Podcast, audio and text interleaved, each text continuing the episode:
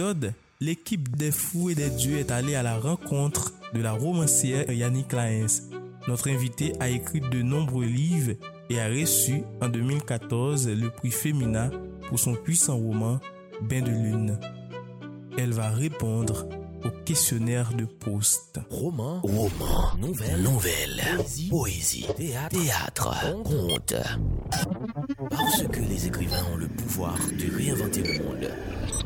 Des fous, des fous et des dieux. Et des dieux. Un podcast pour dire le monde avec Marc Sonirico sur Palm Magazine. Bonjour Yannick Laens. Bonjour. Qu'est-ce que cela veut dire pour vous, Marcel Proust? Un très grand écrivain.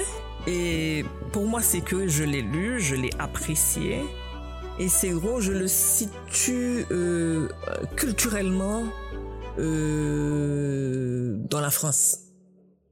Et quand je compare à un autre auteur que j'adore, je ne pas dire que je n'aime pas Proust, qui est Dostoïevski, je suis déjà dans une autre forme de d'expression, une force tellurique, quelque chose de très différent et qui est très russe et qui n'est pas français.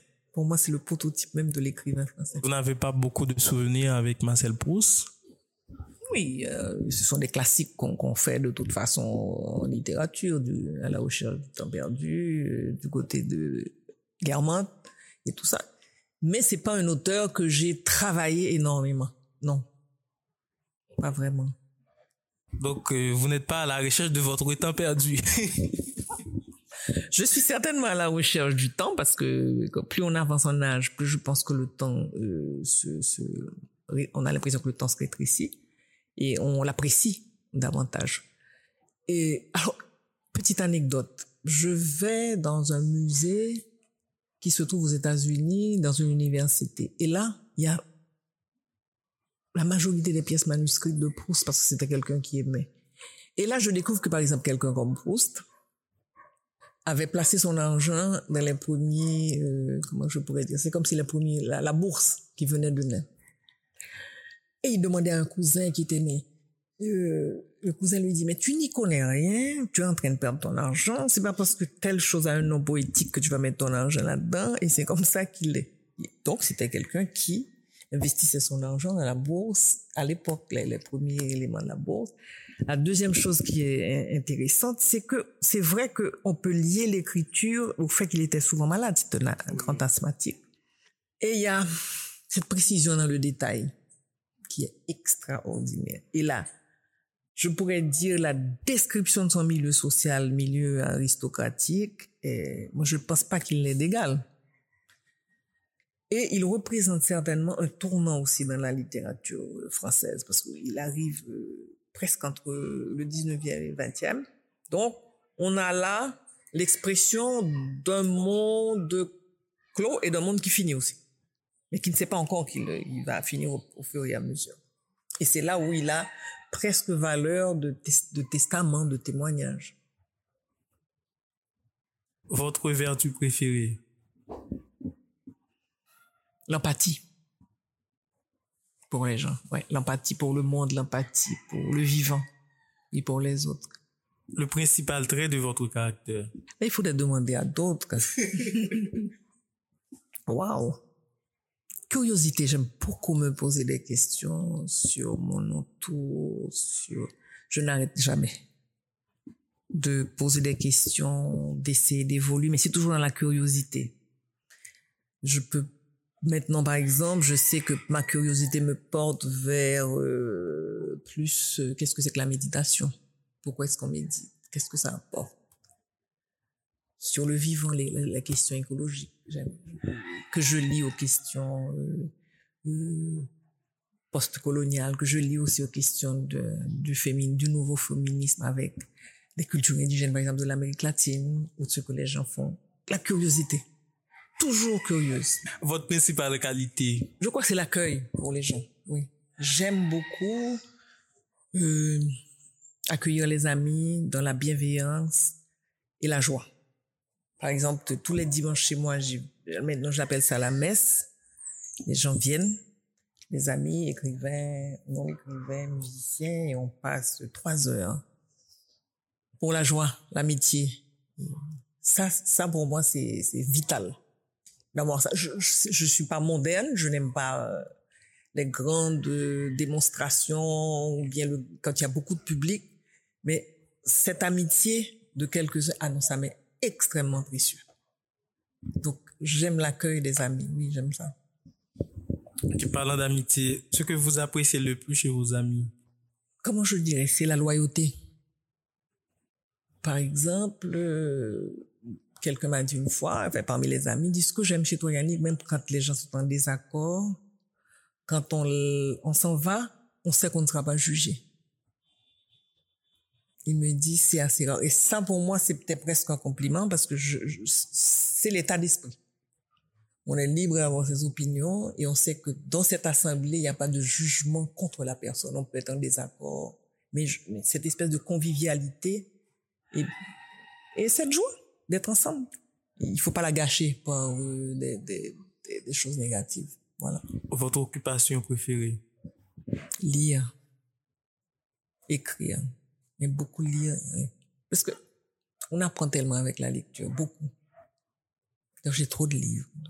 C'est comme une sorte de plante en vase. Chez moi, il y en a partout.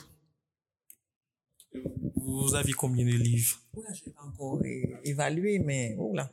Et puis surtout, euh, je, remarque que j'ai des j'écris des tas sur des tas de petits papiers, j'ai des taches d'encre sur mon pyjama, des pyjamas, des, des vêtements. Pas possible. Des draps. voilà. Votre rêve de bonheur. J'en ai peut-être deux. Sur le plan personnel, je pense euh, l'épanouissement peut-être de ceux qui me sont proches et que j'aime. Et pour Haïti, définitivement, qu'on trouve une offre politique qui nous permette de respirer. Ah ça, oui. Ouais, ouais. Quel serait votre plus grand malheur? Perdre des enfants. Un enfant, je pense que ça... Les, les, enfants sont là pour... Euh, comment je pourrais dire Enterrer les parents. Mais l'inverse, c'est dur, ça. Le pays où vous aimeriez vivre? Ben, là où je suis. Franchement, là où je suis. Je suis très contente quand je pars. Elle me dit, ouh, mes amis, je vais... Hein. Une fois que j'arrive là-bas, je dis, je pars pour 15 jours. Dès le 14e jour, j'ai envie, je sais que je vais rentrer chez moi. Même si c'est difficile, non, le pays où je suis. La fleur préférée Ah Ah, il y en a deux. Les bougainvilliers. Ah non, j'aime beaucoup les bougainvilliers. Et euh, l'orchidée. Certaines orchidées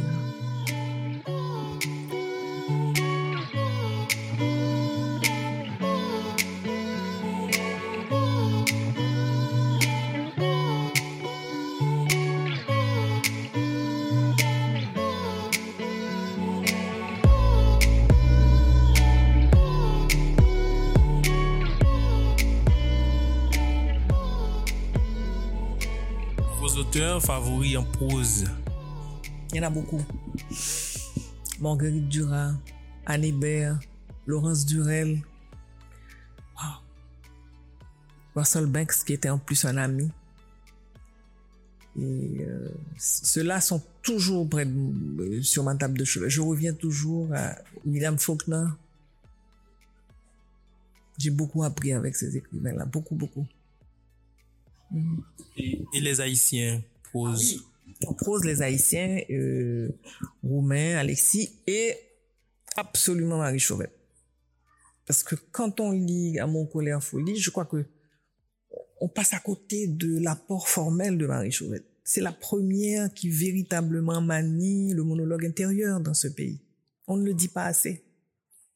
Quand, euh, quand on, on, on voit Amour, colère, folie, c'est la première aussi qui fait éclater un certain nombre de barrières barrières euh, traditionnelles par rapport à la bourgeoisie, la bienséance bourgeoise, mais aussi même les barrières euh, de ceux qui se disaient progressistes et de gauche. Elle leur dit, écoutez, vous avez encore des contradictions.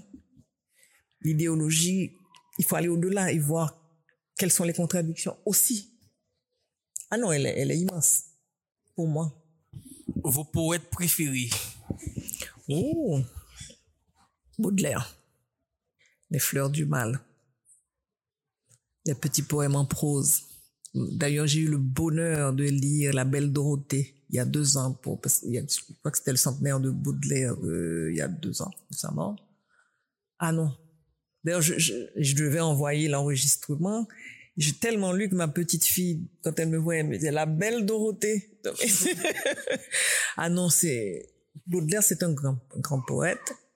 J'aime aussi euh, Rainer Kunze, qui est un Allemand, ah, qui a des petites choses, des, des merveilles, des pépites. Castra, pour moi, c'est c'est juste, euh, il a des choses qui sont fulgurantes, Castra. Donc ça, c'est parmi les poètes euh, haïtiens. Euh, J'aime beaucoup Saint Camille, Despestre. Ah non, Despestre a des très beaux textes. Et euh, pour moi, c'est vraiment l'un des grands poètes du, il, se fait très vieux, très très vieux. Je me dis que la prochaine fois que je pars, je vais essayer de le voir. Il est très, oui. Despestre est un grand poète. Et puis il a traversé tout le XXe siècle. Il a, il a su euh, modifier un petit peu son expression. J'aime beaucoup ce qu'il fait. Il y a un poète haïtien, bon, une poétesse haïtienne qu'on ne parle pas vraiment assez, c'est Yannick Jean. Ah non, j'oubliais Yannick Jean. Oula, je l'ai cité d'ailleurs dans mon... Ah non, Yannick Jean est fabuleuse. La fidélité non plus, c'est un texte presque magique, parce qu'on a l'impression. Elle dit des choses et elle ouvre des portes. Et puis elle joue avec le langage, elle... Waouh Elle revient à son enfance, elle repart dans le temps. La fidélité non plus, c'est un grand texte. Et je l'ai cité d'ailleurs dans ma leçon inaugurale. Mmh, incontournable. Grande, grande, grande poétesse. Vos héroïnes favorites de la fiction Oh, il y en a tellement aussi. Euh, il y a une, une que j'aime qui est, qui est dans, dans, dans un texte de Bigonet, John Bigonet, qui est un auteur euh, euh, de la Louisiane. C'est une jeune femme qui, qui d'ailleurs, le, le, le, le, le roman commence par un meurtre. Et je l'aime beaucoup ce personnage-ci. Le personnage de colère, la jeune femme qui s'appelle euh, Rose, je l'aime beaucoup aussi. Parce qu'elle va jusqu'au fond des choses. Je l'aime beaucoup. Il y a un personnage de étrange, ambigu, dans Autobiographie de ma mère de Jamaica Kincaid. Il y a le personnage de Les Fous de Bassin, personnage de femme aussi, euh, de Hannibert, que je trouve incroyable. Et euh, Russell Banks a un personnage euh, féminin, haïtien. Elle prend, il a fait ça pour parler des premiers boat people et ce personnage féminin qui laisse euh, un village du nord-est pour aller. Elle a un silence qui me, qui, qui est extrêmement touchant parce qu'elle vit tellement de choses. On raconte ce qu'elle vit, puis elle est là, on entend peu, mais on sent tellement sa souffrance que c'est incroyable. Et c'est pour moi, je, je, regrette même quelquefois, je le lui ai dit que ce n'est pas un haïtien qui a écrit ce livre sur les boat people. Il riait quand je lui disais ça. Mais c'est vrai, c'est un livre magnifique sur les boat people haïtiens. Bon, j'attends impatiemment la réponse à cette question. Vos héroïnes favorites dans la vraie vie? Certainement, dans la vraie vie, euh, je dirais, je viens d'écrire un petit texte sur Sandy Belair. J'aurais écrit aussi sur euh, celle qui a été euh, le nom m'échappe maintenant, la, la, la, presque la mère adoptive et la marraine de Dessalines. J'aime beaucoup ce personnage. Ah non, ce sont deux personnages que je trouve extraordinaires. Simone Veil, parce que quand elle a fait sa loi euh, sur euh, l'avortement en France, elle a, puis sa vie, même, elle a été dans un camp, elle avait à peine, elle avait même pas dix ans. Sa mère est morte, sa sœur est morte et elle est restée, elle, ce qui en fait un personnage très ambigu. Les gens qui la connaissent disent qu'elle est très dure, mais avoir surmonté ça et réapparaître dans la lumière, C'est très fort. Sanine Belair, parce que je pense que c'est un personnage héroïque. Elle est, c'est un peu une Antigone. Donc pour moi, c'est un personnage à la fois grec, haïtien et tout, quoi. Et qui demande de, qui, qui, qui, qui est une officier femme, qui, qui va au combat. Et au moment de mourir, elle dit non, je ne on voulait pas donner, je crois, euh, on n'exécutait pas les femmes. Elle dit non, moi je veux mourir comme un soldat. Vous allez me fusiller, mais vous n'allez pas me guillotiner. Elle s'est battue sur l'échafaud pour qu'elle soit fusillée. Faut le faire quand même. Je, non, je l'aime beaucoup. Mantoya, c'est l'autre personnage. Voilà. Toya, qui, qui a suivi Dessalines pendant. Voilà, j'aime beaucoup ce personnage aussi. Vos compositeurs préférés? Ah, jazz, Miles Davis. Pour moi, il a traversé. Ah, c'est un, un- Je mettrais en deuxième euh, Coltrane, que j'aime autant, parce que Coltrane, c'est c'est un très grand. Aujourd'hui, j'aime beaucoup comme interprète, même Cécile McLaurin. Elle a une très grande voix. Il y en a une qui, qui, qui la talonne, la Samantha Joy, que j'aime beaucoup, qui a eu le Gr- Grammy récemment. Parmi les classiques, euh, j'aime beaucoup Bach. Et puis, j'aime les voix. Il y a un, un Henri Purcell, qui est un compositeur de musique populaire du 18e siècle anglais. C'est toute une histoire. J'entends ça un jour, j'avais rendez avec un ami, j'arrive et puis c'est, il y a une autre amie jouait ça. Je dis, mais c'est magnifique. Alors, ce sont les voix. J'aime beaucoup les voix. Et j'aime les lieds de Schubert parce que c'est chanté. Voilà. D'abord, il y a des lieds de Schubert en référence dans Douce des routes. À un moment donné, ils arrivent et puis bon. Voilà, j'aime les voix. Oh, je trouve ça magnifique. Une très belle voix. Comment aimeriez-vous mourir? Alors avant, il faut que je parle de Azor. Pour moi, c'est un artiste exceptionnel. Je ne me lasse jamais, jamais, jamais d'écouter Azor.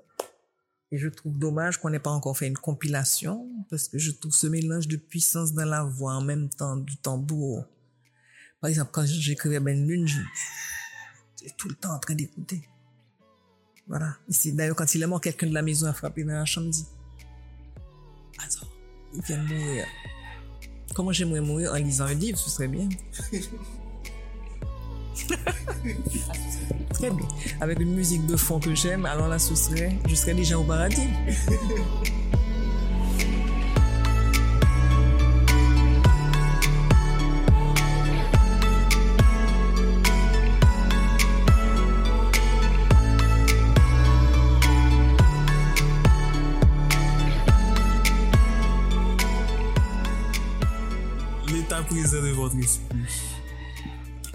L'état présent de mon esprit, comme tout à l'heure tu m'as demandé comment j'étais, j'ai dit je ne peux pas me permettre le luxe d'aller mal, parce que ce serait la catastrophe. Eh ben, par justement euh, la pratique de plus en plus de la méditation, c'est l'art de la joie. La joie, c'est pas quelque chose, c'est pas être euphorique ou être dans un état d'esprit d'accueil qui te permet de saisir au vol tout ce qui est bien. Parce que le, ce qui est mauvais va passer de toute façon. Donc au moins tu saisis ce qui est bien, tu le gardes et puis tu le partages et puis, puis ça se, quand tu le partages, ça, ça se démultiplie. Votre devise. Cultiver la joie. Et puis le travail, le silence. Trois choses essentielles. Pour finir, j'aimerais vous demander quel est votre plus grand regret dans la vie. Est-ce que ce ne serait pas d'avoir commencé à écrire plus tôt? Je ne sais pas, mais j'ai pas de grands regrets. Je- Je n'ai pas de grands regrets parce que je suis, malgré mon âge ou bien mes âges, comme dirait ma mère, j'ai encore plein de projets, donc j'ai pas de regrets. Votre plus beau souvenir en tant qu'écrivain? Quand j'entends un texte que j'ai écrit et je me dis ah bon, c'est moi qui ai écrit ça, je, dis, je me dis waouh, parce que et, et c'est là où on voit que là, il y a une- presque une- quelque chose de, de, de magique et de non contrôlé dans l'écriture. On a des moments comme ça, on doute, on écrit, on laisse ça. Et au bout de quelques mois, quelqu'un lit le texte, on dit waouh, c'est moi qui ai écrit ça. C'est extraordinaire. Et quel est votre rituel d'écriture, Yannick? Mon rituel, c'est que je me, je pense que c'est pour beaucoup d'écrivains, je ne me précipite pas comme ça. J'ai tout un rituel de contournement. Je commence par faire autre chose. Je, je, je lis une chose euh, annexe, connexe. Je, je, range. Je mets un petit peu de musique de fond et avant de me jeter à l'eau. Je n'arrive pas comme ça et puis je me précipite, je me jette à l'eau. Mais j'ai toujours un carnet entre les mains. D'ailleurs, les gens qui me connaissent me disent tes petits bouts de papier, vraiment, Yannick, on sait, dès qu'on a des bouts de papier quelque part, on sait que tu es là. Donc, j'ai toujours des petits bouts de papier où j'écris. Oui. Mais, je trouve que, en tant que femme, on n'a pas autant de temps de liberté ou d'espace qu'un homme qui écrit. Que tu le veuilles ou non. C'est pas faire une, la, la, féministe de service, mais je suis féministe d'ailleurs. Je dis pas militante, mais je suis féministe à 100% il se trouve que quand même que les, les, les, les, servitudes de la maison, par rapport aux enfants, c'est toujours la femme. Un homme qui écrit est beaucoup plus facilité dans sa tâche qu'une femme, indiscutablement. Et qu'est-ce que vous faites le matin? Un peu de méditation toujours pour rentrer dans la journée. Et puis, euh, je commence par... J'ai toujours des piles de livres sur ma table de chevet à côté de mon lit. Il m'arrive de lire, de lire, par exemple, Christian Bobin. Voilà quelqu'un que, quand je parle de méditation, tout de suite, je pense à Christian Bobin. Je peux lire un, ou deux passages de Christian Bobin, et puis après, c'est la vie. Parce qu'en Haïti, on te dit, on il y a du carburant ou de l'essence à telle station, il faut, je suis obligé de laisser Christian Bobin pour aller. parce que et tu envoies quelqu'un se battre parce que tu vois mon physique, je ne peux pas aller me battre avec un bidon jaune. Il faut que j'organise ça. Donc, j'envoie quelqu'un de bien musclé avec deux bidons jaunes. Tu comprends? Donc là, tu en es. Merci, Yannick.